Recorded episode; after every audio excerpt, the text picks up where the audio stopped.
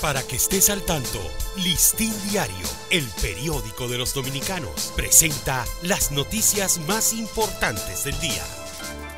Buen día, hoy es martes 16 de mayo de 2023. Las escuelas públicas de nivel secundario en el Gran Santo Domingo son víctimas implícitas del azote de los llamados vapes o cigarrillos electrónicos.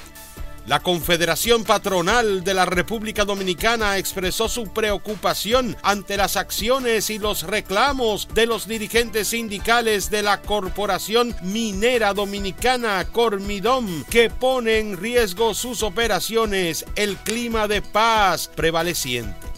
Comisiones integradas por autoridades sanitarias y comunidad médica trabajan en un plan de actualización del cuadro básico de medicamentos que incluye fórmulas más avanzadas, así como en la introducción de unas 67 moléculas de alto costo a la cobertura del plan de servicios de salud de la seguridad social.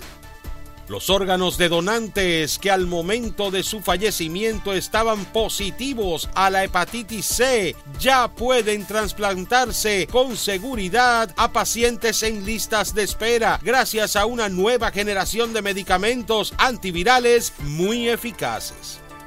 Aproximadamente el 30 o 40% de las becas para estudios superiores disponibles en Canadá dirigidas a estudiantes dominicanos se pierden debido a que no dominan el nivel de idioma inglés que se requiere.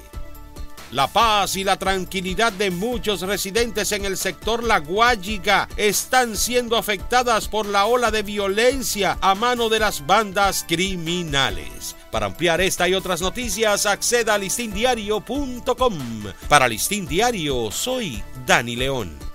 Para que estés al tanto, Listín Diario, el periódico de los dominicanos, presentó las noticias más importantes del día.